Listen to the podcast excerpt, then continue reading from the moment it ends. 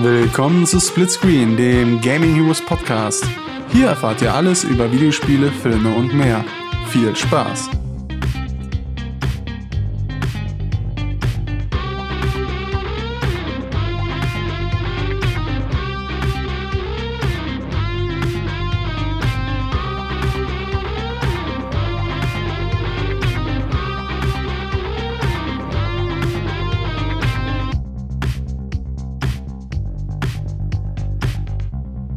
Herzlich willkommen zu unserem Post-E3 Podcast zur Ubisoft Pressekonferenz. Es sind jetzt schon ein paar Tage ins Land gezogen, seit die E3 äh, beendet ist. Und ja, ich begrüße hier an meiner Seite den lieben Benny. Hi. Und den Marcel. Hallo. Ja, sag doch mal, wie habt ihr die Pressekonferenz jetzt nach auch schon einigen Tagen noch in Erinnerung? Am Anfang ziemlich verwirrend, weil ich, wenn ich das richtig in Erinnerung habe, das fängt mit äh, Just Dance an, oder? Ja, genau. Ja. Diese ganze Tanzeinlage zwischen den Studios und so weiter. Und ich fand das ziemlich äh, abgedreht, muss ich sagen. Das war etwas verwirrend, sag ich mal. Es war schnell klar, worauf das hinaus sollte, von wegen, aber nötig war es nicht, denke ich. Also als Einstand. Also ich frage mich da immer, die E3 ist ja so eine Gamer-Messe und Just Dance zielt jetzt nicht gerade auf den Kern der Spielerschaft ab. Ich weiß nicht, ob da so eine ausufernde Einlage unbedingt sein muss.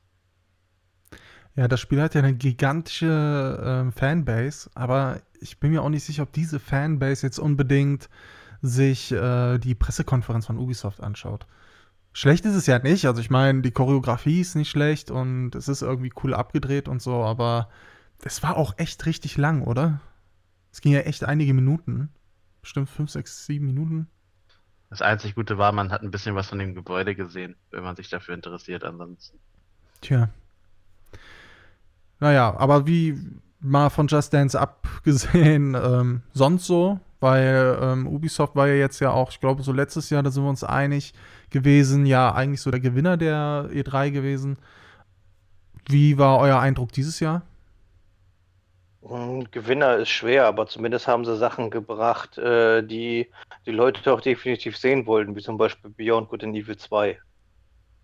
Was ich finde, ähm, einen ziemlichen Wechsel im Grafikstil irgendwie gemacht hat. Das wirkt irgendwie so düster, ernst. Also ich bin auf den Titel echt gespannt, aber es wirkt irgendwie ganz anders als der erste, obwohl es ja eigentlich ein Prequel sein soll.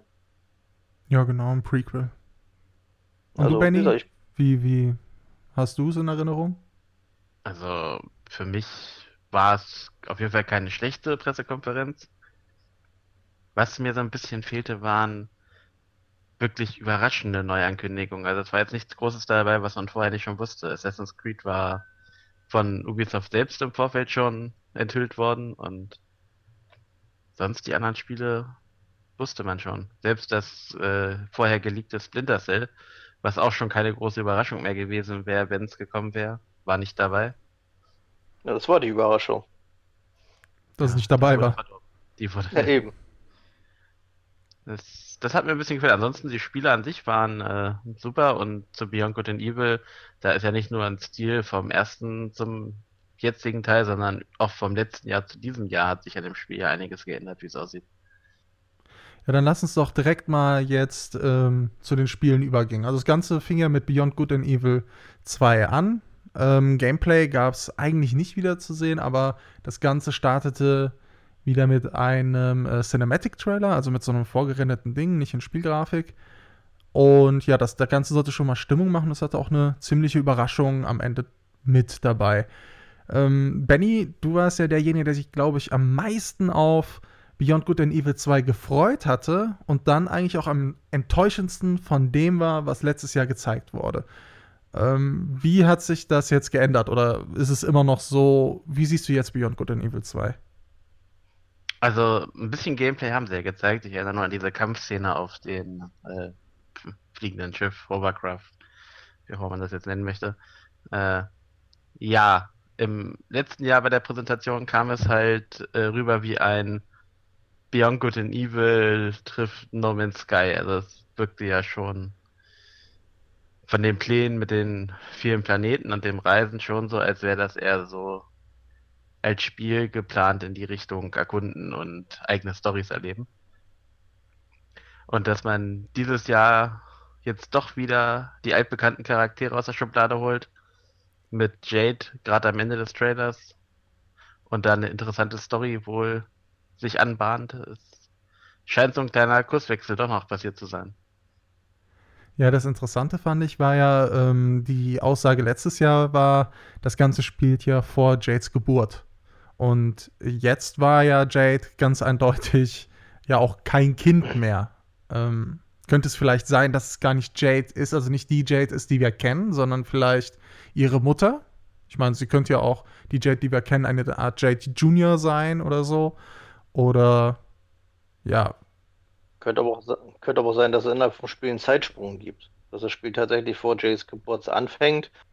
Ich meine, sie schien ja am Ende vom Trailer, das sah ja so aus, als wäre es auf der bösen Seite, dass er dann vielleicht als Kind entführt wird oder man muss gucken. Ja, Mikes, Mikes Andeutung oder Gedankengang macht schon für mich am meisten Sinn. Da, wenn man Bianco den Evil 1 gespielt hat, Jade vom Charakter eigentlich niemand war, der also wurde so dargestellt, ich hätte da jetzt nicht erwartet, und das wird für mich auch irgendwie nicht reinpassen, dass sie vorher irgendwie eine Böse war, die wieder Darth Vader-mäßig zum Guten bekehrt wurde.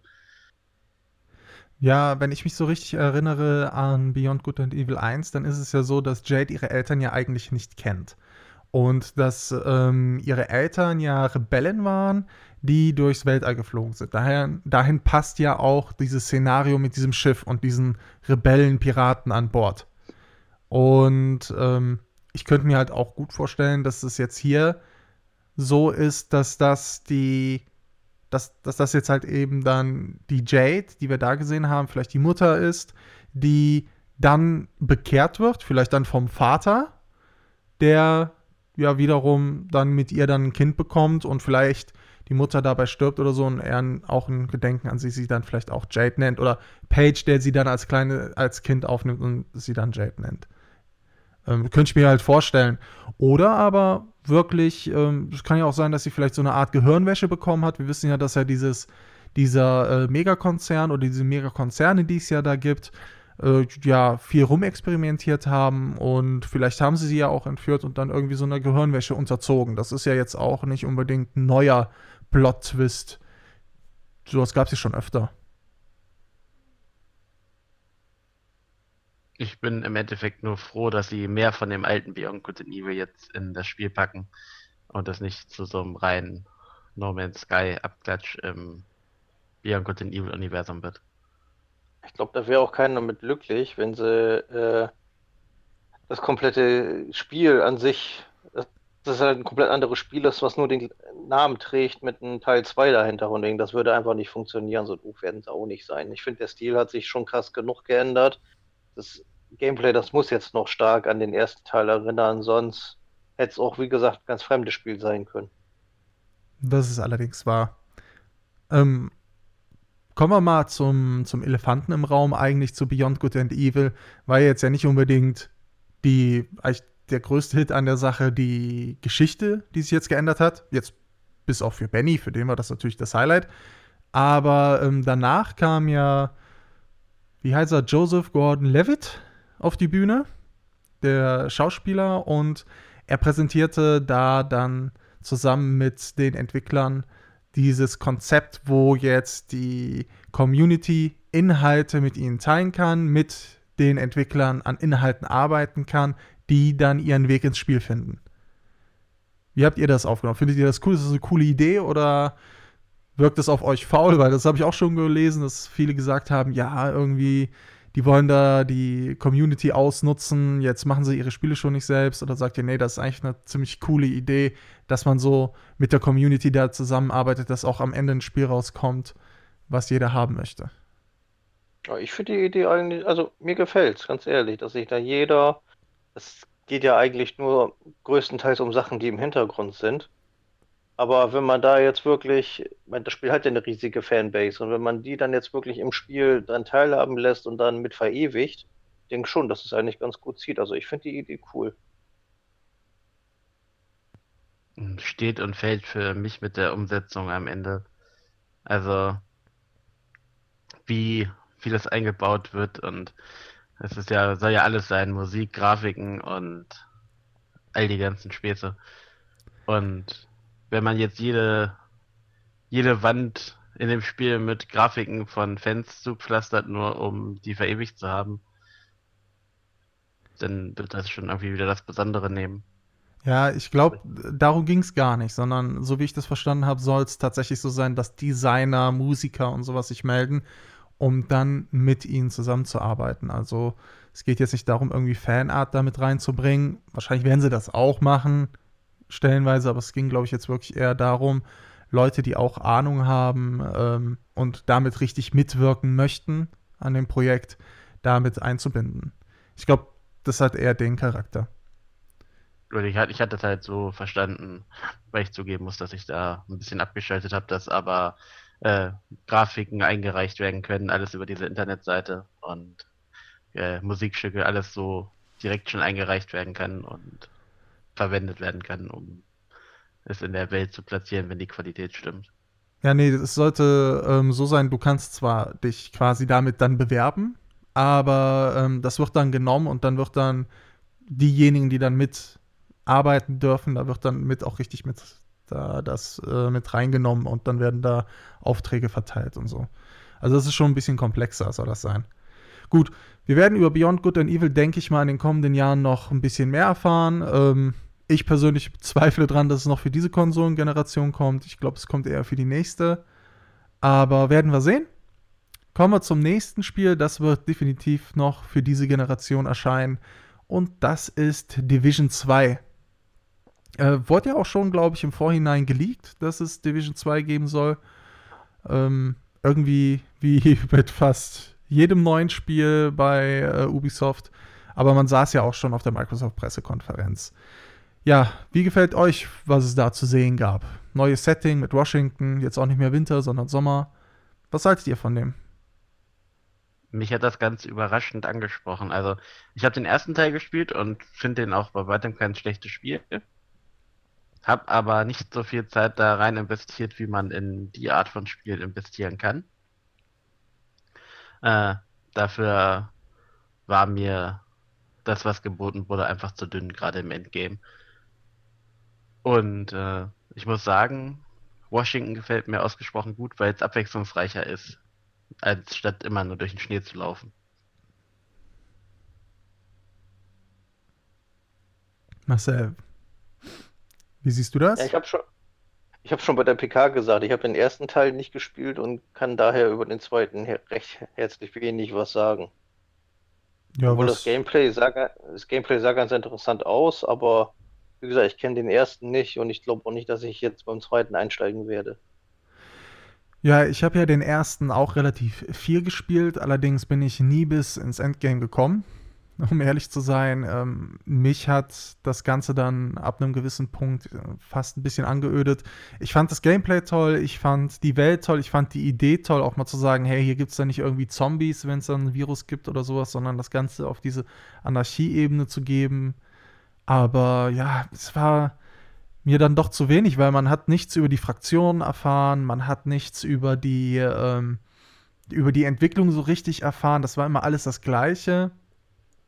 Ja, ich fand es dann doch ein bisschen, bisschen öde. Eine tolle Welt, aber hat mir irgendwie nicht so richtig was erzählt. Ich, es gibt ja immer Leute, die sagen, ja, ey, Multiplayer-Spiel, das braucht keine Story oder so, aber ich finde, das stimmt nicht. Weil wenn man sich mal die erfolgreichsten Multiplayer-Spiele anschaut, mal das größte Multiplayer-Spiel hier, ähm, World of Warcraft, das hat halt eine sehr tiefe Lore, wo halt viel erklärt wird, wo man viel lernt und äh, wo man dann halt sich auch in diese Welt investieren möchte. Und das hat mir halt an The Division 1 gefehlt. Man hatte so eine Grundlore, die einem am Anfang erklärt wird.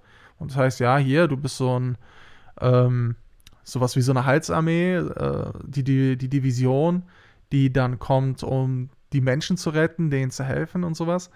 Aber unterm Strich war es, hat man dann auch nicht viel mehr erfahren. Und das war mir dann ein bisschen zu wenig, dass mir dann die Motivation flöten gegangen. Ich hoffe, dass sie da mal ein bisschen mehr, auch ein bisschen mehr Abwechslung reinbringen, weil auch die Missionen waren so, du gehst halt rein, äh, kämpfst dich bis zu Punkt X und an Punkt X gibt es dann einen etwas härteren Gegner und dann ist das Ding abgeschlossen. Und ich hoffe, dass da ein bisschen mehr Abwechslung reinkommt, außer nur permanent gegen die gleichen Gegner zu kämpfen und äh, ja, da einfach nur von Location zu Location zu hopsen. Ich hoffe, da kommt man da ein bisschen was mehr. Ich bin gespannt, wie sie die Dark Zone ändern wollen. Also die Dark Zone war für mich mit die Schwachstelle an Teil 1. Die Idee war super, aber dass es darin endete, dass sich Leute an der Leiter oben drauf stellen und campen und alles aus sicherer Position, wo man sie kaum wegnehmen kann, äh, abschlachten, war irgendwie der Todesstoß. Das hat dem den Reiz genommen, da reinzugehen. Ja, mich hat da ehrlich gesagt dann auch schon wieder gestört. Es hat irgendwie nicht zur Lore gepasst.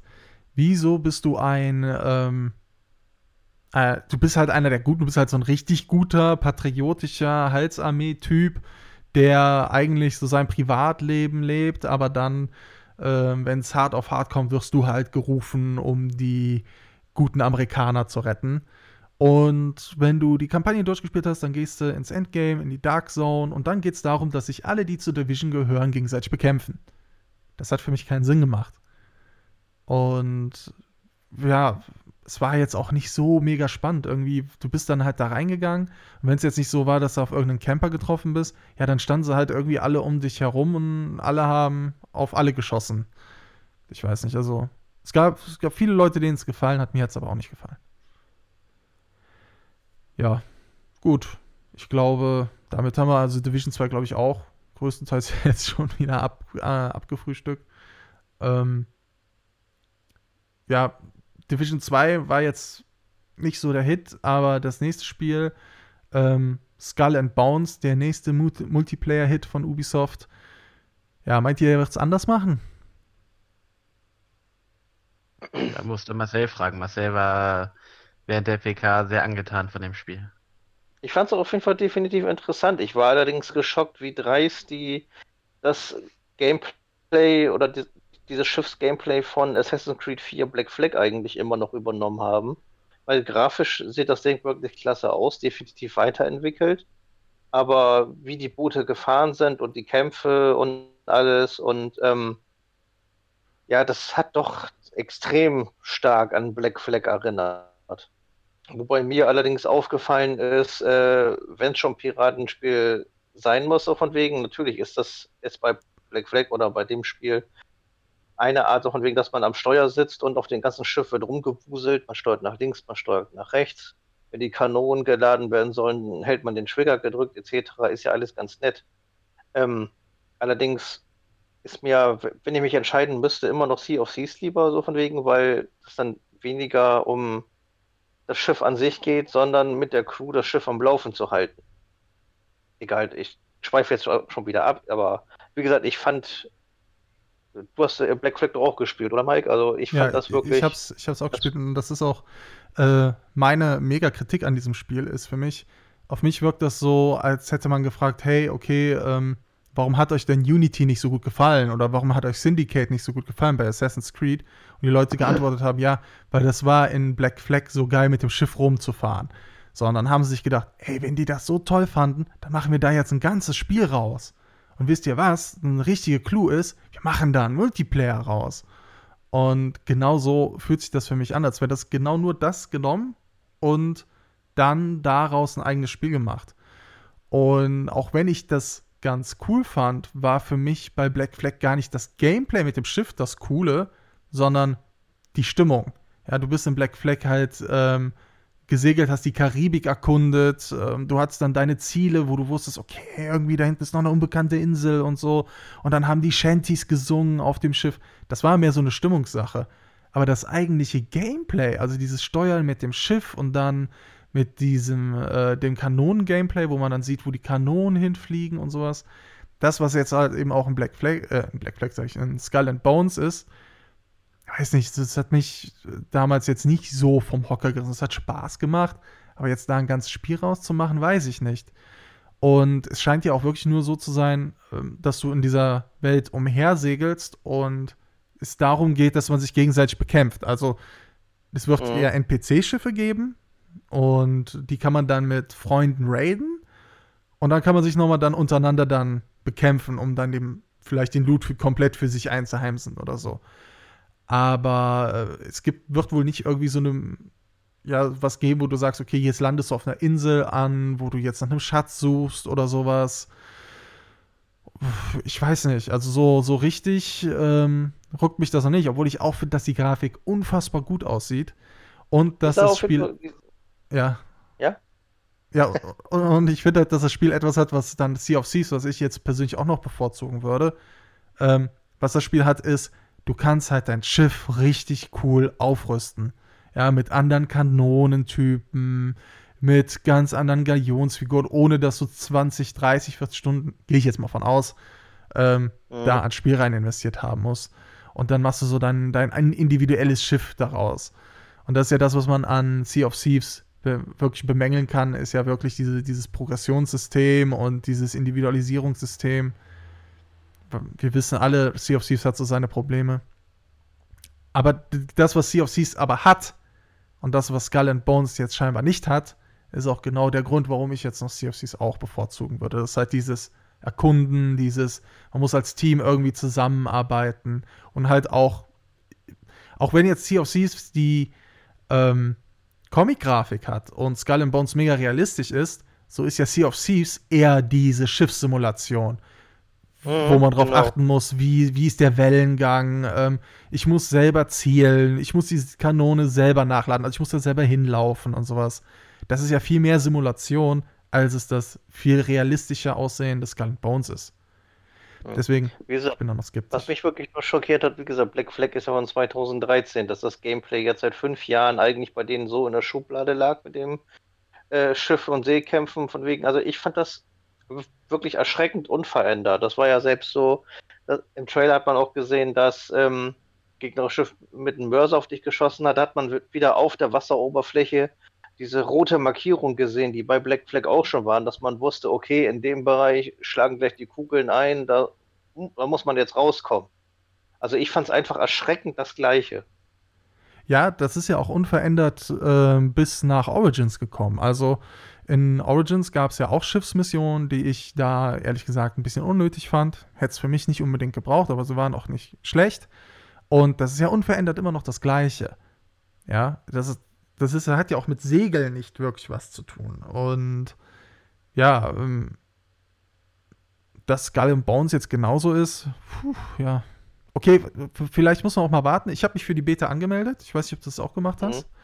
Mhm. Ähm, nee, aber keine das sollte ich nochmal machen. Ja, mach das ruhig. Dann können wir das ja auch mal zusammen dann austesten, wie das dann wird. Ähm, ich bin da auf jeden Fall gespannt drauf, weil ich finde Piraten cool, aber so 100% überzeugt bin ich halt eben auch noch nicht. Wie gesagt, das, das Ganze fing ja mit dem Render-Trailer an und den fand ich wirklich unsagbar cool. Auch äh, am Anfang kämpfen sie alle gegeneinander und dann kommt da dieses richtig geile, große, schwarze Schiff über die Welle geritten, wo du wirklich nur denkst, scheiße, und dann verbünden die sich alle und kämpfen dagegen. Also das war wirklich unsagbar cool, fand ich. Hat mich richtig abgeholt. Und dann kam das Gameplay und ich saß da so von wegen, Moment, das kennst du. Das, ja. Wie gesagt, da, da bin ich wirklich noch nicht ganz überzeugt von. Ich finde es extrem faul von Ubisoft, muss ich sagen. Ja, vor allem, es fängt ja das Gameplay eigentlich anders an. Es fängt ja damit an, dass man ja dann tatsächlich über diese Insel läuft und dann ist da irgendwie die Crew und die sind da irgendwie am Feiern und sowas und dann kannst du zu den Händlern gehen und dir die Sachen kaufen. Und da habe ich auch erstmal gedacht, oh, okay, das ist ja eigentlich doch schon ganz geil. Aber ja, dann beschränkt sich dann leider ja doch darauf, ähm, nur mit den Schiffen zu kämpfen. Tja. Ja, Benny, wie stehst du denn zu dem Spiel? Guckst du es an oder sagst du, nee, das interessiert mich eh nicht? Ich werfe voraus, dass wahrscheinlich die beste Entscheidung ist, das Gameplay von Black Flag zu übernehmen, weil das Schiff-Gameplay da einfach super war. Aber PvP mit Schiffen, nee, kein Bock drauf. Es zieht total an mir vorbei. Spricht mich null an. Tja. Dann sind jetzt wir uns da, glaube ich, Jetzt nur bei dem Spiel? Nochmal was? Ich wollte sagen, jetzt nur bei dem Spiel, weil ich kann mich an eine PvP-Schlacht erinnern, wo wir in der Schaluppe eine Galeone versenkt haben. Ja, das aber da haben wir. Das, das war legendär. Das, ja, das war legendär, das stimmt. Und das werden wir auch jedes Mal wieder machen. Aber das ist ein anderer Ansatz. Bei Skull and Bones steuere ich so ein Schiff wie gesagt, alleine, also wie bei Black Flag, auf jeden Fall lässt jeder Trailer bis jetzt darauf schließen. Ich stehe die ganze Zeit am Steuer. Sea Thieves zieht halt äh, den Reiz daraus, dass jeder seine Aufgabe auf dem Schiff übernimmt und Ja, das ähm, war, wie Mike schon sagte, mehr Simulation als ähm, Arcade. Genau, und äh, Skull and and Bones sitzt da ja auf Modi wie äh, auch Deathmatch-Varianten und sowas. Das ist für mich das bis jetzt, was ich so gehört habe, wirkt wie so ein Shooter in Schiffgewand und äh, brauche ich nicht. Ist jetzt nicht. Wird sicher Fans finden, wird sicher auch ein ordentliches Spiel werden, aber ist nichts, worauf ich jetzt sehnsüchtig warten würde. Ja, dann sind wir uns tatsächlich alle einig. Dann können wir auch weitergehen. Ja, und ich würde sagen, als nächstes ähm, besprechen wir kein Spiel, sondern unser Gewinnspiel. Denn wir Yay, haben immer Gewinne. noch Richtig, Gewinne, Gewinne. Wir haben immer noch ein Gewinnspiel am Laufen und ihr könnt da noch bis zum 1. Juli 2018 mitmachen. Ja, und zu gewinnen gibt es da eine Popfigur, genauer gesagt ähm, eine Popfigur zu Fallout, die X01 Power Armor. Und Die sehr gut ein, zu Ubisoft passt. Nee, die super zu Ubisoft passt. Und eine, äh, ein Gamerkissen. Ja, dass ihr euch in den Nacken legen könnt, dass ihr euch aber auch unter die Arme legen könnt, wenn ihr am PC sitzt. Ähm, sehr vielseitig, sehr cool, ganz rot. Und ja, wenn ihr das gewinnen wollt, dann müsst ihr ein Zitat zusammensetzen. Dieses ähm, Zitat besteht, wie man sich denken kann, aus Wörtern. Diese Wörter erfahrt ihr in unseren Podcasts und heute erfahrt ihr das letzte Pod, äh, das letzte Podcast, das letzte Wort für das Gewinnspiel. Und das wäre, na, einer von euch ist im Kopf. Düdüm. Dödüm, habe ich schon gedacht. Es ist Straßen, ja. Das Wort, das letzte Wort ist Straßen. So, merkt es Marcel euch. googelt schon. Marcel was googelt schon. Richtig. Marcel, du darfst leider nicht mitmachen. Hm, schade. Setzt es zusammen, geht auf Facebook, dort ist unser Gewinnspielpost jetzt da ganz leicht zu finden. Postet darunter die Antwort, also das Zitat, das ihr zusammengesetzt habt, plus wo dieses Zitat raus ist. Keine Sorge, das ist sehr einfach. Ich denke mal, das werden die meisten direkt erkennen. Und dann nehmt ihr schon an dem zweiten Teil des Gewinnspiels teil.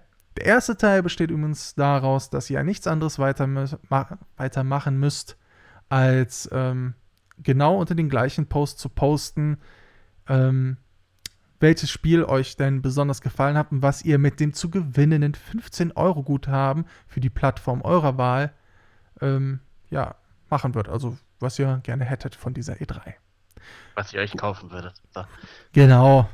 Weniger kompliziert, Mensch.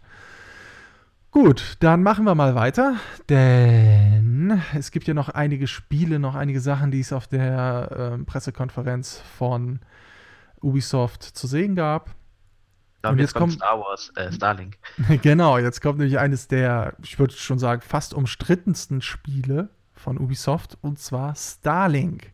Starlink ist ein Weltraumspiel, was ein bisschen an, ja, an so frühe Spiele wie Freelancer erinnert und ähm, sehr arcadig das Ganze. Es erinnert auch vom Look her, finde ich, ziemlich an No Man's Sky. Aber das Besondere an diesem Weltraumspiel ist, dass es da so, ja, wie nennen, wie nennen die Dinger sich? Toy-Cons, glaube ich, ne? Das sind die so wie bei, ähm, wie die Amiibos Skylanders. oder Skylanders, ja, Skylanders ja noch eher, ähm, wo ihr dann ein Raumschiff habt und an dieses Raumschiff, also dieses ist ein Plastik, ein Kunststoffraumschiff, was ihr euch auf den Controller schnallt, ähm, an dieses Raumschiff könnt ihr dann Extras ranbasteln und diese Extras erscheinen dann im Spiel direkt an eurem Raumschiff. Gut, das wird jetzt natürlich ziemlich gemischt aufgenommen. Ähm, ja, Benny, Marcel, was haltet ihr von dem Konzept? Also, ich find's cool. Ganz ehrlich, hat mich voll angesprochen. Ähm, Skylanders habe ich auch gespielt, obwohl ich da jetzt nie so der Obernerd war, der wirklich alle Figuren gesammelt hat und so weiter. Aber ich fand's, es hat einfach tierisch Bock gebracht, äh, mit der Figur zu spielen, dann von diesem Sensor hochzunehmen und eine andere Figur, die man in echt hat, Man hat ja gesehen, welche Figur man da in der Hand hat, die auf den Sensor zu stellen, genau die Figur dann mit den Fähigkeiten im Spiel zu haben. Also mich hat es echt gefallen. Und das Ganze jetzt mit Raumschiffen, so von wegen, also ich werde es mir de definitiv mal angucken. Das sind ja nicht nur, du stellst ja nicht einfach nur Raumschiffe auf dem Portal, sondern du kannst ja wirklich die Einzelteile, also wie Flügel, auch verkehrt rum drauf machen und das wird eins zu eins ins Spiel übertragen. Also das setzt dem Ganzen ja nochmal die Krone auf. Wobei ich nicht weiß, wie dieser Controlleraufsatz beim dauerhaften Spielen sich auswirkt auf die auf, auf das Spielgefühl mit dem Controller. Ja, das war auch so ein bisschen so meine Sorge, dass ich das Gefühl hatte, okay, äh, da werden die Hände aber ganz schön lahm nach einer Zeit, wenn da so ein. Der war ja auch nicht gerade klein. Also dieses, dieses Raumschiff, was man da ja hat, das ist ja schon ein ganzer Brocken. Der ist mindestens so groß wie der Controller selber. Und äh, könnte ich mir schon vorstellen, dass es mit einer Zeit schon schwer wird. Oder? Also ich befürchte, ich lass mich da mal überraschen. Das ja. System finde ich aber auf jeden Fall cool. Das sah auch sehr spektakulär aus, wie gezeigt wurde, wie die äh, Flügel, das wurde ja, das war ja das Premiere, was gezeigt wurde, wie er in seinem Raumschiff flog und dann neue Flügel ins Schiff gemacht hat und das eins zu eins sofort ins Spiel übertragen wurde. Das sah auf jeden Fall schon cool aus, wenn man das Gameplay technisch auch noch gut einbindet, weil das sich ja auch auf die Waffen beziehen soll. Dass man zum Beispiel einen Flammenwerfer haben kann oder einen Raketenwerfer.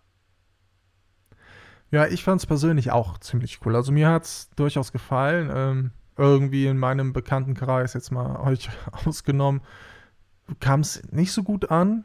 Ähm, ich glaube, da hat man auch immer so ein bisschen, also da haben viele so ein bisschen dieses Gefühl von Abzocke, weil man dann ja nicht das komplette Spiel bekommt, sondern man muss sich dann irgendwie immer teuer Gadgets dazu kaufen, was ja auch jetzt nicht unbedingt gelogen ist, aber ich bin ganz ehrlich, ähm, so eine Figur zu haben, wo, wo ich dann Sachen zukaufen kann, finde ich, ist das deutlich coolere DLC.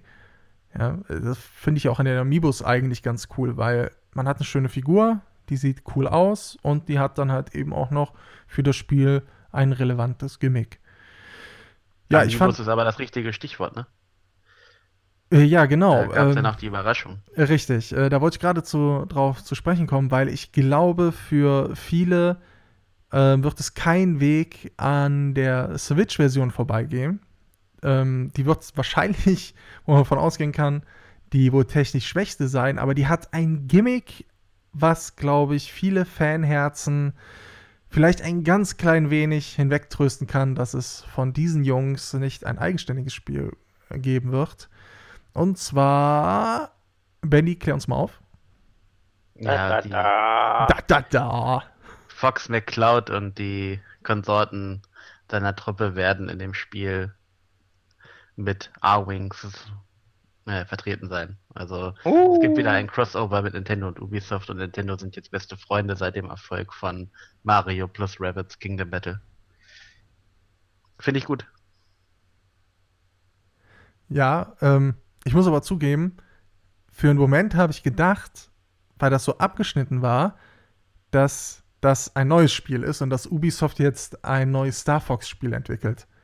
Ich habe erst auf den zweiten Blick realisiert, im Moment, das ist immer noch Starlink und das sind extra Figuren, die es da geben wird. Da stellt sich aber gleich eine Frage. Wie weit ist Nintendo damit einverstanden und wie weit wird das halt möglich sein, dass man die R-Wings, die es ja auch als Schiffsaufsatz dann für den Controller gibt natürlich, da man die ja benutzen kann, äh, modifiziert mit anderen Teilen, die man anbaut. Ja, generell bin ich da ähm, recht offen, weil der Trailer gibt ja her, dass das Ganze ja schon storygetrieben sein wird. Das wird ja jetzt nicht irgendwie nur ein paar Missionen sein und dann irgendwie Multiplayer oder sonst was, sondern das ist ja schon eine richtige Kampagne, wo eine Geschichte erzählt wird äh, und so weiter.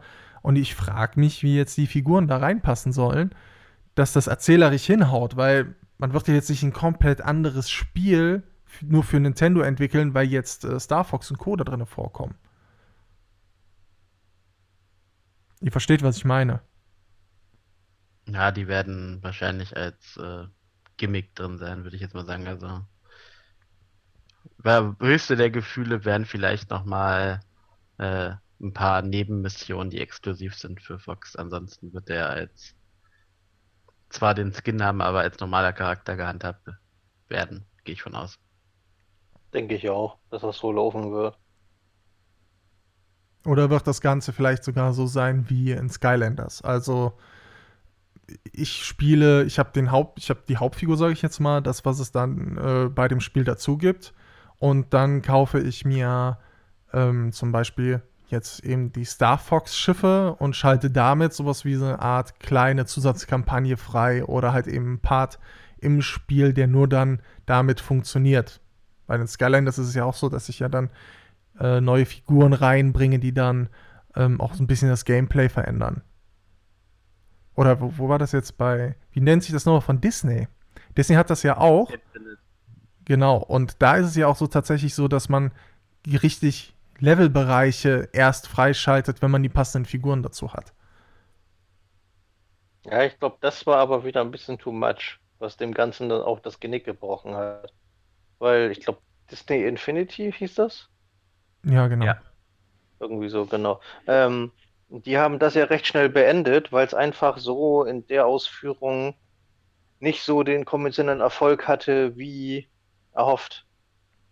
Meine, man darf ja auch äh, die Kernzielgruppe, gut, jetzt Starlink vielleicht weniger, aber bei den Disney-Figuren und bei ähm, Skylanders ist die Kernzielgruppe ja immer noch die, die ordentlich Taschengeld kriegen und äh, dass die sich nicht da jegliche Figur kaufen können, um jeden Bereich im Level dann freizuschalten. Und wegen das hätte halt von vornherein echt klar sein müssen. Also man soll das auch nicht übertreiben, sag ich mal.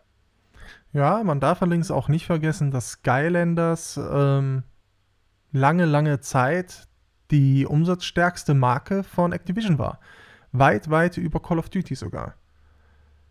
Und äh, ich denke da schon, dass da viel Geld reingeflossen ist. Ich kenne ein paar Kids, die das hatten und ich kann mich da auch an einen erinnern, der mir ganz stolz seine Sammlung gezeigt hat und mir dann halt so Kristalle gezeigt hat. Also waren Kristalle und die sahen eigentlich alle gleich aus, die hatten nur andere Farben. Da hat er mir halt erzählt, ja, der eine Kristall kostet halt 50 Euro. Ich denke so, Moment, das ist doch jetzt hier nur das, das kleine Plastik-Extra-Ding, das ist ja nicht mal eine Figur, die bringt dir doch nichts. Sagt er, ja, aber die gibt so einen Level-Push. Ja, und wenn man den hier haben will, der ist dann auch irgendwie x selten oder so, ja, der kostet dann halt mal eben 50 Euro im Laden. Ja, das ist aber alles immer noch, ich sag mal so, optionaler, wenn man, wenn man jetzt selber alles sammeln will, ist ja okay. Aber wenn das Disney Infinity einsagt, so von wegen, so, an den Levelbereich, da kommst du jetzt nicht rein, das sei, du rennst in den Laden und kaufst dir die Kylo Ren Figur. Erst dann kommst du hier weiter. Das, das heißt, von wegen, dass dir wirklich Teile vom gekauften Spiel. Das Spiel selber kostet ja ja auch noch Geld, nicht nur die Figuren selber. Und wegen verschlossen bleiben, bis du wieder noch mehr Geld ausgegeben hast. Da sind äh, die Auswahl, die du bei Skylanders hast, zum Beispiel ja immer noch optionaler. Und wegen, ja, es gibt noch andere Figuren, das ist dieser Sammeltrieb, der dich antreibt. Aber das Spiel selber hält dir jetzt keine Bereiche äh, komplett vor, bis du die und die Figur gekauft hast. Ja, wir werden sehen, wie Skylanders machen wird. Ähm, ich hoffe Starlink. mal, yes, ja, Skylanders heißt Starlink. Wir werden sehen, wie Starlink es machen wird, weil, wie gesagt, ich bin sehr gespannt, wie sie das ähm, einbringen wollen mit den Nintendo-Figuren, mit Star Fox und Co. Aber ja, kommen wir doch zum nächsten Spiel. Das nächste Spiel ist The Crew 2. Das wurde jetzt ja ähm, schon im Vorhinein ausführlich mal gezeigt. Es gab ja auch im Vorhinein schon eine Beta, die man ausführlich spielen konnte. Ich weiß nicht, habt, habt ihr die Beta gespielt? Uh -uh. Die, vom ersten Teil ja, vom zweiten nein. Okay, ich habe sie gespielt und äh, ja, aber bevor ich dazu komme, frage ich euch erstmal, wie hat euch denn gefallen, was es da zu sehen gab? Und wie steht ihr zu dem Thema The Crew generell? da bin ich wieder raus, genau wie bei Division. Ich habe den ersten einfach nicht gespielt. Du bist ja auch kein Rennspielfreund unbedingt. Ne? Äh, hat sie es rumgesprochen? Ja, verdammt. Okay, dann überlasse ich dir die Bühne. Außer sie sind im Game Pass, ansonsten. Also, ich fand The Crew 1 mäßig, hab das mal gespielt. Ich weiß gar nicht mehr, in welchem Zusammenhang ich das mal gespielt habe. Ob es da mal ein kostenloses Testwochenende gab oder sowas. Ich habe es auf jeden Fall mal gespielt und äh, hat mich jetzt vom Fahrverhalten und so nicht vom Hocker gehauen. Äh, ich muss sagen, bei Rennspielen ist man sehr verwöhnt Und jetzt steht Forza Horizon 4 vor der Tür und da wird The Crew 2 jetzt bei mir mehr als schwer haben. Ja, ähm, ich muss mich da der Meinung leider jetzt auch anschließen, nachdem ich die Beta gespielt habe. Ja, pff, es, es ist so, ich, ich will es unbedingt mögen. Das, das Ding mit The Crew für mich ist immer noch, ich denke gerne auch daran zurück, was damals mit The Crew 1 angekündigt wurde. Nämlich ursprünglich wurde ja eigentlich angekündigt, dass das Ganze so ein Heist-Spiel werden soll. Also man tunt Autos auf, mit diesen Autos überfällt man dann sowas wie Geldtrucks und sowas und dann nimmt man halt Gebiete in dieser Online, in diesem Online-Amerika ein. Und das gehört dann der Crew und der Crew und da hat man seine Macht und alles sowas. Das wurde extrem schnell fallen gelassen. Das wurde auf der einen E3 so präsentiert. Nächstes Jahr war das schon wieder alles nicht mehr wahr, war alles ganz anders, gab es nicht mehr. Es gab noch dann das Tuning, das wurde dann auch weiter eingeschränkt und letzten Endes kam dann ein ja, Need for Speed Klon dabei rum, der eine wirklich absolut grauenhaft zu vernachlässigen Story hatte, was man wirklich nicht brauchte. Und ja, von dem ursprünglichen Gedanken ist nur noch der Name The Crew übrig. Im The Crew 2 nimmt das Ganze dann wieder eine ganz andere Richtung. Jetzt hat man fancy Festival-Zeugs, also man orientiert sich wirklich extrem stark an Horizon. Äh, der Name The Crew ergibt jetzt noch weniger Sinn ähm, als vorher, weil man sich eigentlich als Lone Ranger einen Namen machen möchte. Und ja, was soll ich sagen? Das ist.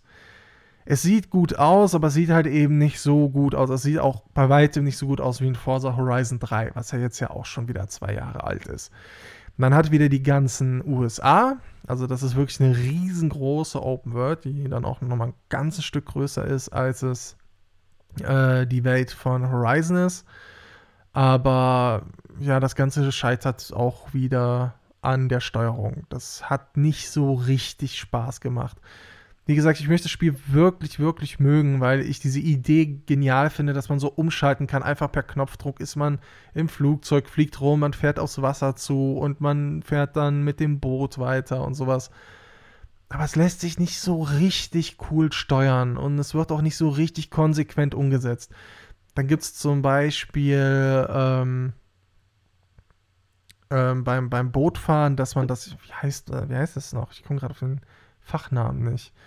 Ähm, äh, man kann auf jeden Fall das Boot so aus dem Wasser heben. Also wenn man, wenn man ein Boot fährt oder ein bisschen Ahnung von Motorbootfahren hat, dann weiß man, dass man, um zu beschleunigen, den, den Winkel der Schraube, also den Winkel des Antriebs im Wasser, verändert und dadurch die Nase des Bootes aus dem Wasser hebt. Dadurch hat das Boot weniger Widerstand im Wasser ähm, und kann schneller fahren. Ist dafür allerdings auch instabiler. Das bedeutet, würde ich jetzt dann einfach so mit Nase raus aus dem Wasser in die Kurve fahren, dann würde sich das Boot überschlagen oder man bekommt die Kurve nicht. So, und dann muss man halt, um in die Kurve gehen, die Nase wieder runternehmen, also den Winkel des Antriebs verändern. Und genau das haben die auch im Spiel drin. Aber das ist so unnötig. Also sie sagen es einmal, du kriegst einmal eine Texteinblendung, ja, mach das. Und ja, dann machst du das und dann spürst auch, dass das Boot schneller fährt, aber es hat nicht so richtig den, den Einfluss auf das Spiel. Also, ob ich jetzt die Nase aus dem Wasser habe oder nicht, es lenkt sich gleich. Ja, ich bin ein Ticken, ein ganz klein wenig schneller als die anderen, die das dann aber auch machen. Aber ich könnte auch einfach die Nase unten lassen, das Ganze ignorieren und die ganze Zeit den Turbo Boost Button drücken, der sich immer wieder auflädt, wenn ich irgendwelche fancy Stunts mache, wovon es dann auch wieder genug auf der Strecke gibt. Und ja, brauche ich, brauche ich dann nicht. Und das ist für mich dann inkonsequent umgesetzt. Und die Steuerung ist immer noch echt schwammig, ob das jetzt das Auto ist, ob es das Boot ist oder ob es das Flugzeug ist. Ja, inkonsequent, immer noch. Tut mir leid. Ich werde es mir nicht kaufen. Ja. Ich werde da in Großbritannien rumcruisen in der Zeit. Ja, ich auch. Sieht, sieht, Horizon 4 sieht halt um so vieles besser aus. Ja, Gut, PS4-Spieler, äh, die haben den Luxus halt eben nicht, aber auch als PS4-Spieler würde ich, glaube ich, dann lieber zur Simulation Gran Turismo Sport greifen. Oder vielleicht nochmal zu Need for Speed, was ich auch als das bessere Spiel empfinde. Das spiele ich gerade mit äh, Access. Das ist da jetzt reingerutscht. Mhm. Man muss sagen, das kommt auch bei weitem nicht an die Horizon-Teile ran, aber so als Appetizer zwischendurch kann man sich das gut mal geben. Ja, das stimmt. Und es ist auch leider besser als The Crew. Zumindest ist es meine persönliche Meinung. Klar, es werden Leute da draußen sein, die das anders sehen. Wenn ihr das anders seht, da ähm, könnt ihr ja gerne mit uns darüber diskutieren. Aber es wird schwer Dann dürft ihr gerne. Morddrohungen an Mike schicken. Ja, genau, genau. Nein, bitte nicht.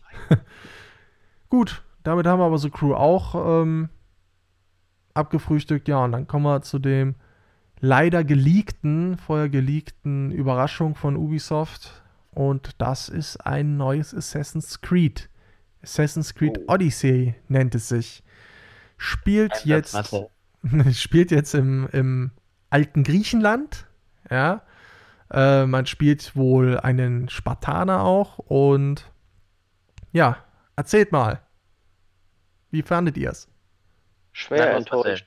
Los, Marcel. Ja. B- Bitte? Ich, ich weiß ganz genau, worauf du hinaus willst und ich bin sehr gespannt. Man könnte meinen, ich dass ich schon einmal erwähnt habe äh, während der PK, ne? Ein, zwei, zehn Mal, nee, natürlich nicht. Wie gesagt, ich bin einfach enttäuscht davon, dass äh, Ubisoft anscheinend wieder zu dem jährlichen Rhythmus, den Assassin's Creed vorher eigentlich in den Ruin getrieben hat, wieder fortsetzt. Ich fand Origins äh, unglaublich gut.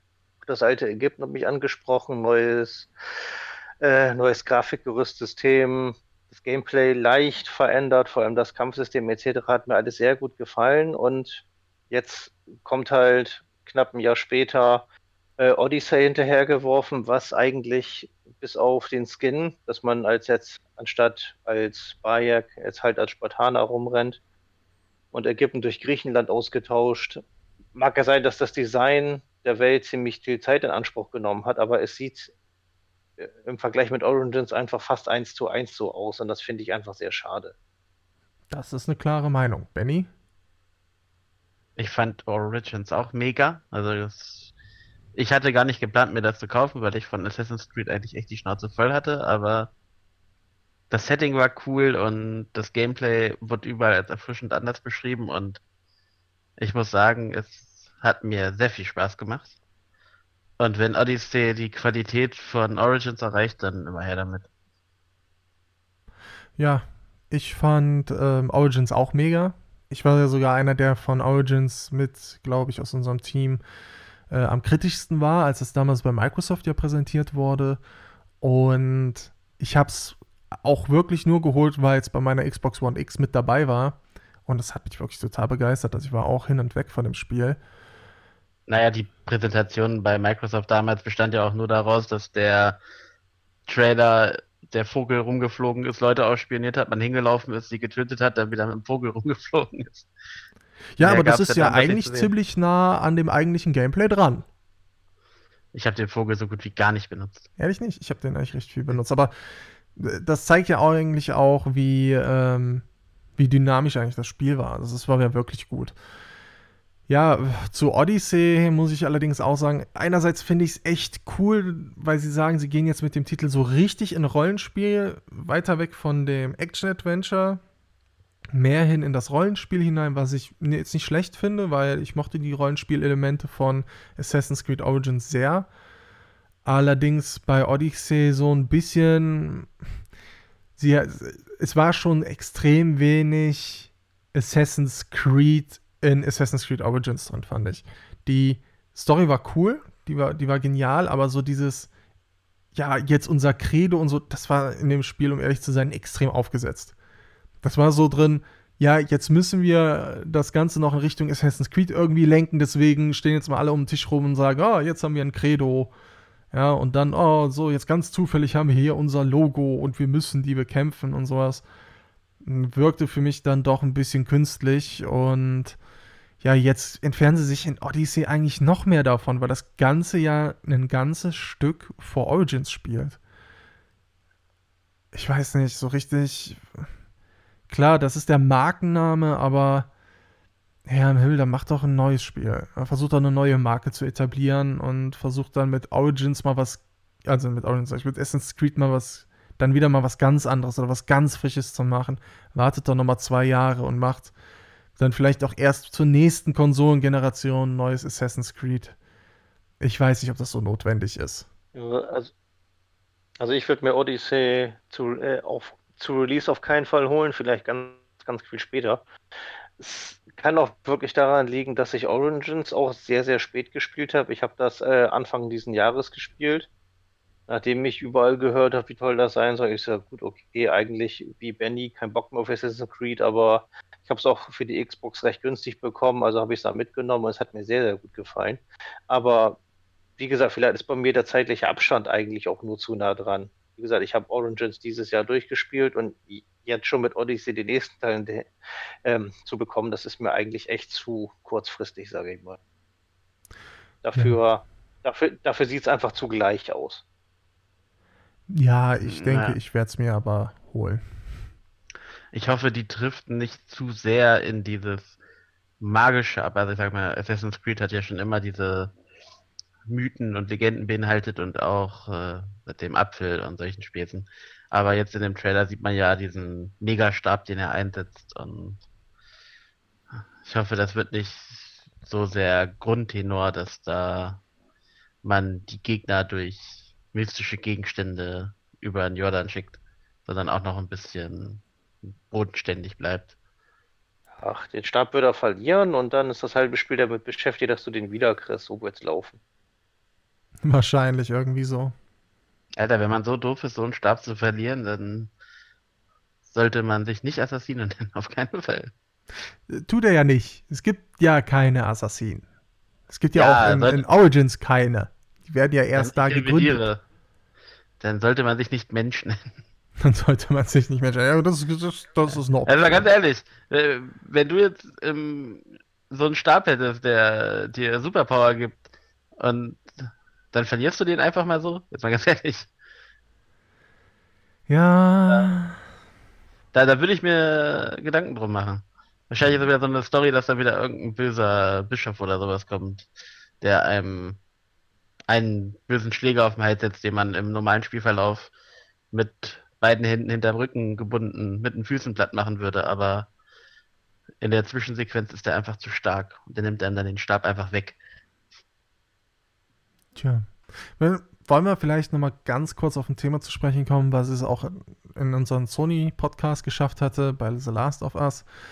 Und zwar, ähm, es haben sich ja direkt wieder im Anschluss der Pressekonferenz Fans, nenne ich es mal, gemeldet, die sich darüber beschwert haben, dass man jetzt auch eine weibliche Heldin freiwillig auswählen kann. Kommentar dazu? In Assassin's Creed. Man kann ja, man kann ja jetzt auswählen, man kann sagen, ja, ich möchte ja entweder als Mann spielen oder ich möchte als Frau spielen. Jetzt ist ja nicht so ja. wie bei Origins, wo das mal so zwischendrin mal wechselt, dass man ja mal auch mal Aya spielt, sondern jetzt ist ganz klar, Anfang des Spiels kannst du sagen, ich möchte entweder als Mann spielen oder ich möchte als Frau spielen. Und dass es eine Option gibt, du kannst als Frau spielen, ähm, hat scheinbar einigen nicht gefallen. Das scheint gerade Mode zu sein, darüber zu meckern, habe ich das Gefühl. Vielleicht kam auch eine neue Generation gerade so in das Alter, wo sie zocken wollen und ich komme damit überhaupt nicht klar, dass man auch mit Frauen spielen kann.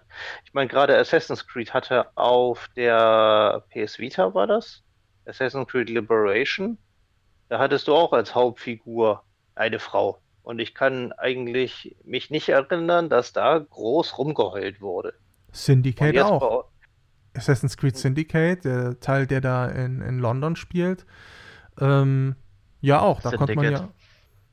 Ja, da, da, konnte man aber auch, da konnte man aber auch zwischen Figuren äh, hin und her wechseln. Jetzt bei Odyssey kann man sich zwischen einer Figur wahrscheinlich entscheiden. Aber ja, genau. bei Liberation war das halt, äh, war das halt die gesetzte Hauptfigur. Mhm. da kann ich mich einfach nicht dran erinnern, dass da groß rumgeheult wurde, dass äh, den den PSP-Teil da jetzt äh, boykottieren, weil man jetzt mit der weiblichen Assassine rumrennt. Das geht ja gar nicht. Da kann ich mich überhaupt nicht dran erinnern. Machen wir doch jetzt einfach Real Talk. Adressieren wir doch mal alle Leute, egal ob das jetzt im Film ist oder in Spielen, die ein Problem haben, wenn es auch äh, weibliche Charaktere gibt. Weil wenn man damit ein Problem hat, dann ist man einfach scheiße. Jetzt mal ganz ehrlich. Dann dürften, die Leute, kein... auch, dann dürften die Leute aber auch keine Aliens gucken, zum Beispiel. Mir, mir fällt kein einziger Grund ein, der wirklich dafür sorgen kann, dass man sich darüber aufregt. Außer, dass man geistig nicht ganz auf der Höhe ist. Oder ein zu schönes Leben hat und sonst keine Probleme. Ja, ich hatte, ich hatte da äh, vor kurzem auch mal eine Diskussion in der PlayStation-Gruppe auf Facebook, wo ich mal geschrieben hatte, dass ich es cool fände, dass wenn jetzt ähm, im Vorhinein zur E3 ähm, ein neues Uncharted angekündigt werden würde. Und zwar hieß es ja, okay, ähm, Uncharted wird es ja nicht mehr mit, mit Nathan Drake geben, aber es könnte vielleicht sein, dass es ein neues Uncharted irgendwann gibt. Und jetzt ein ganz kleiner Spoiler für alle, die Uncharted 4 noch nicht gespielt haben. Wenn ihr euch da überhaupt nicht spoilern lassen wollt, kurz die Ohren weg, es ist, nicht, ist kein schlimmer Spoiler, aber am Ende sieht man ja, dass Nathan Drake Vater ist von einer jungen Tochter in Zukunft dann, ne? weil es ist ja das Finale und das schließt halt damit ab, dass man da auch mal ganz kurz die Tochter von ihm sieht. Und ja, äh, Cassie Drake, so heißt das Mädchen, ähm, fand ich, hatte schon da in dem Spiel einen coolen Charakter und ich habe dann geschrieben, ach, ich fände das eigentlich ganz cool, wenn man jetzt sagen würde, okay, das ist jetzt ein junges Mädel, die ist vielleicht auch noch gar nicht erwachsen, die ist, die kommt dann auf, die geht dann halt auf ein Internat und dann würde man im Internat selber dann auch so ein bisschen geprägt vom Vater, versuchen so die Geheimnisse davon zu lüften und dann kommt man vielleicht auf so eine kleine Verschwörung und so genau. dahinter. Und der, und der, Vater verschwindet im japanischen Meer und sie chartert ein Schiff. genau das war das, genau das war das, das Thema das dann aber, dass dann halt viele äh, direkt meinten so, oh nee, äh, da habe ich keinen Bock drauf, das ist, äh, weil wenn, ne, War weil, das gerade die Lore von Tomb Raider? Richtig. Ähm, weil das, ähm, Nee, bei Tomb Raider ist es ja wirklich so, dass sie, dass sie ja dann loszieht, ihren Vater so. Nee, ja, darum, aber mal, da, mal dahingestellt, äh, viele sind dann hingegangen und meinten, nee, Uncharted mit einer Frau geht halt gar nicht. Und wenn du danach gefragt hast, ja, warum nicht? Ja, nee, dann ist das ja wie Tomb Raider. Dann sagst du, ja, Uncharted war auch mal irgendwie als so eine Art neues Tomb Raider gedacht und das neue Tomb Raider hat sich an Uncharted orientiert, dass sie so oder so ähnlich sind, ist doch klar. Ist doch jetzt egal, ob jetzt die Figur männlich oder weiblich ist, wenn die Story doch gut gemacht ist um die Figur herum. Nee, das ist Kacke. Und ich habe nur zwei Worte dafür übrig. Ja. Lost Legacy? Als Beispiel, ja, wäre das ja auch, weil da hat man ja zwei Frauen gespielt. Das Gameplay ist kein bisschen schlechter geworden. Also, das ist so eine Diskussion, die sich mir echt nicht erschließt. Also, ich glaube, das ist die Anonymität des Internets macht da so ein paar Leute, die umnebelt so ein paar Leute, die denken, die können jeden Bullshit irgendwo hinschreiben und da kommt jemand anders, der denkt, ach geil, da mache ich mit. So. Ja, das sind die Leute, die bei ihren Eltern abends noch unten im Keller hocken und keine sozialen Kontakte haben und noch nie eine Frau im echten Leben wahrscheinlich gesehen haben, die sich dann darüber aufregen müssen, dass sie ja, mit einem Wesen der anderen Art spielen müssen. Ja, die kann ich aber auch verstehen. Ne? Wenn du noch nie eine Freundin hattest, dann brauche ich jetzt in meinem Hobby damit jetzt auch nicht anfangen. So. Sauerei. nee, aber ich, ich, ja, ich verstehe es. Ich finde es läch lächerlich und traurig, ja. Ja, vor allem jetzt auch bei Assassin's Creed Origins. Ich finde es halt total dämlich, weil man hat ja tatsächlich dann ja auch noch die Wahl. Ich kann ja sagen, ich will als Mann spielen. Wenn ich sage, okay, äh, Frau finde ich doof, na gut, spiele ich halt als Mann. Warum regt man sich dann darüber auf? Ich, ich kann es echt nicht nachvollziehen.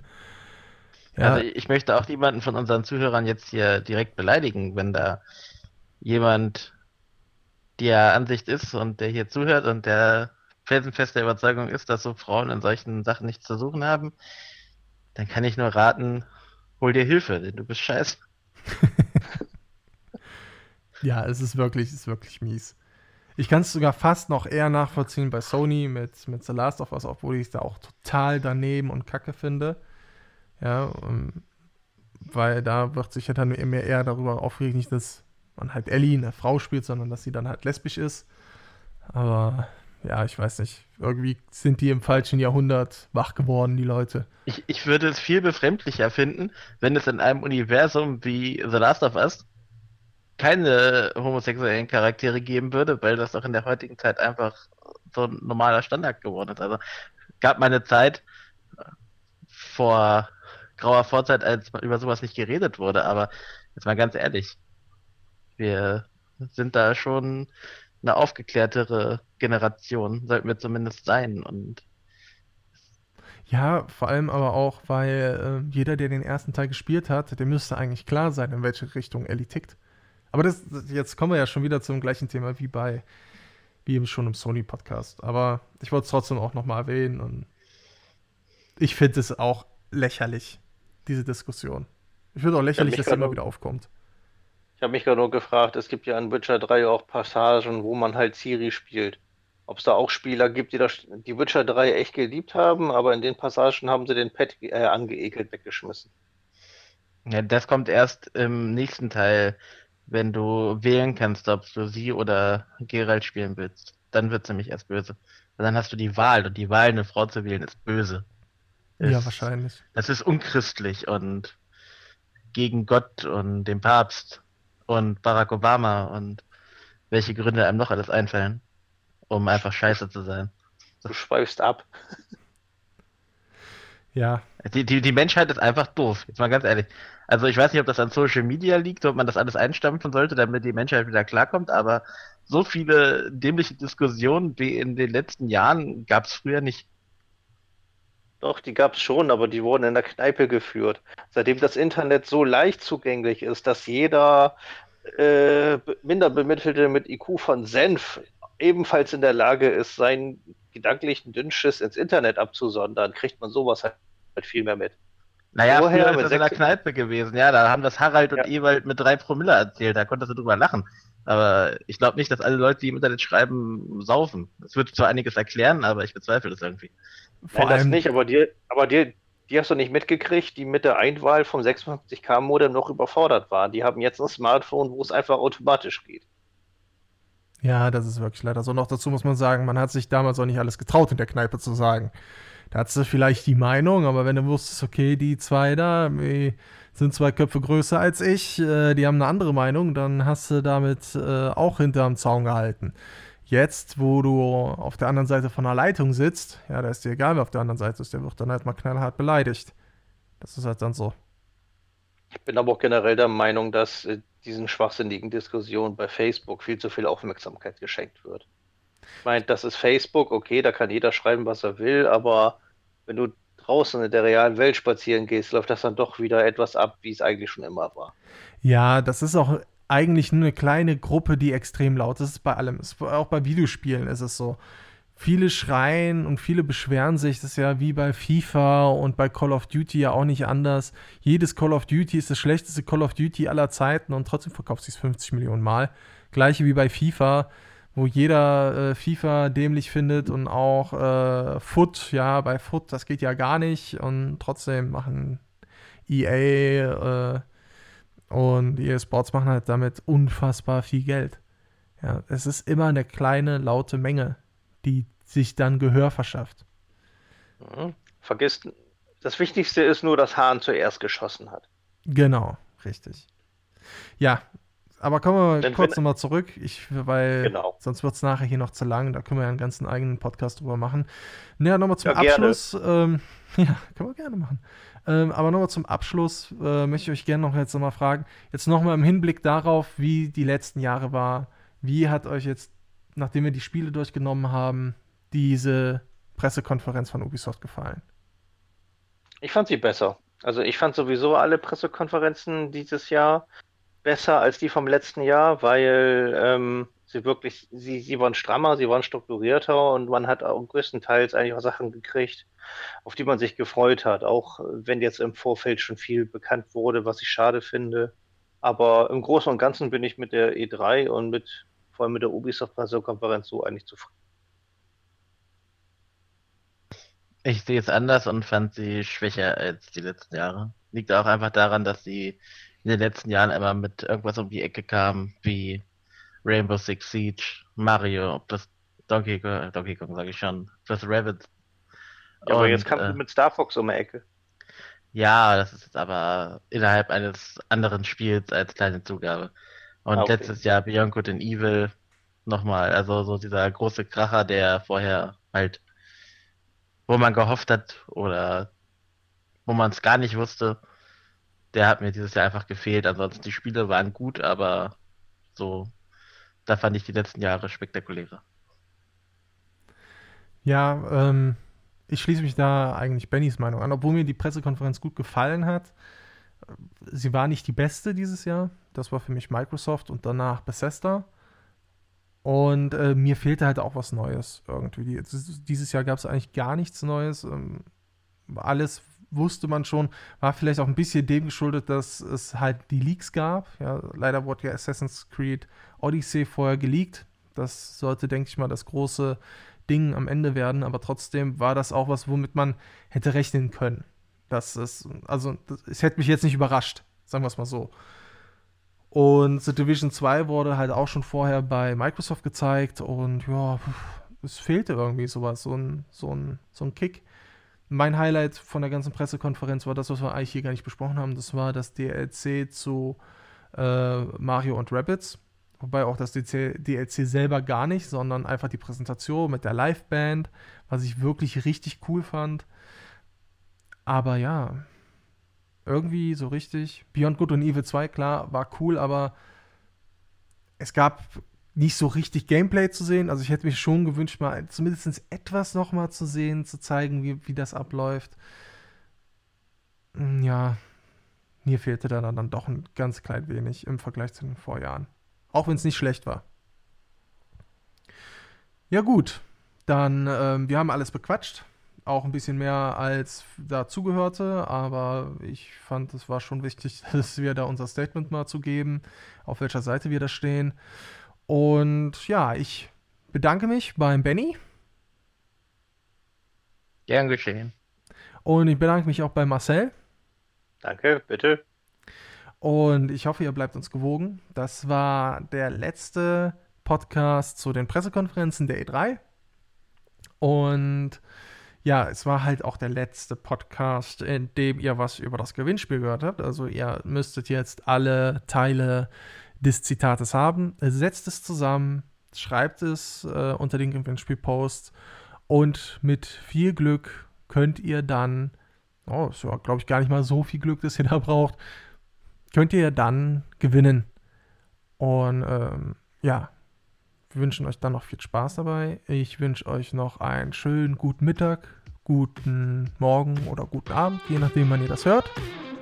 Und sage Tschüss.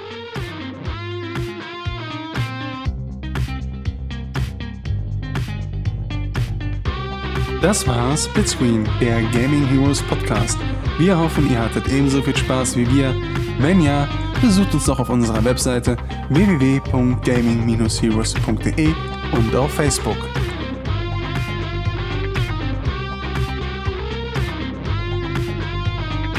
Wir wünschen euch auch weiterhin viel Spaß mit Videospielen, Filmen und mehr und freuen uns darüber, wenn ihr auch das nächste Mal wieder einschaltet.